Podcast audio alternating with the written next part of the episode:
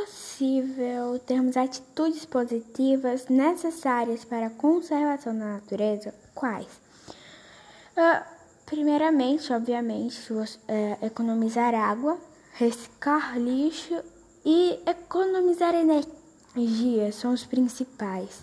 Uh, mas também tem é, esses. Não, é, esses. Uh, se a gente faz isso, a gente está ajudando o meio ambiente. E o meio ambiente, é, o meio ambiente antes da gente era preservado. Uh, os animais não destruíam.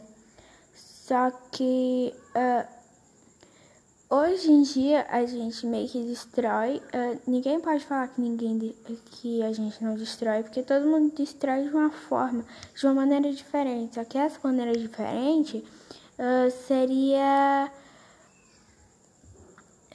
a gente nem vo, não vê, tipo, não tem. por exemplo, na verdade tem sim um exemplo. Por exemplo, uh, quando você joga o lixo no chão sem querer, ou passa por um lixo na rua, algo do tipo assim, a gente tá meio que destruindo o meio ambiente. Só que a gente tem que parar para pensar que se a gente não uh, proteger ele, uh, a gente está destruindo o nosso, a nossa via de sobrevivência. Sem o meio ambiente, a gente não vive. E se a gente não vive, a gente não vive. Porque a gente, porque a gente não vive, obviamente. Uh, outros, uh, outros exemplos também poderiam ser utilizar veículos apenas quando necessário. Se a gente usa uh, o veículo apenas quando necessário, a gente está ajudando a camada de ozônio. A camada de ozônio protege a gente do calor e do frio. Porque quando está de manhã, ela adquire, eh, ela faz com que os raios solares ou ultravioletas entrem na Terra, só que de forma é, reservada, uh, nem, muito, nem muito, nem pouco. Só que se a gente destrói, uh, vai ficar muito quente de manhã e quando anoitecer, o frio vai dominar o espaço. Então, se a gente não proteger, a gente próprio está se prejudicando. Uh, não comprar, tampouco vender animais silvestres.